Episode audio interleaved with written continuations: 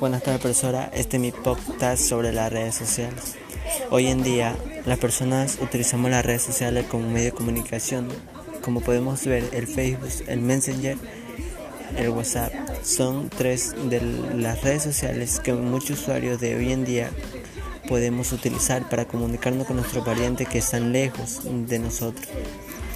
O podemos compartir fotos también, por ejemplo, en el Instagram o Twitter podemos también publicar fotos de dónde estamos o de cómo estamos.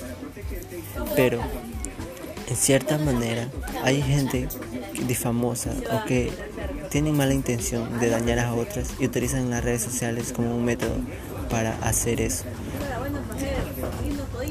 Pero hay personas que solamente cogemos las redes sociales para divertirnos o hacer divertir a la gente.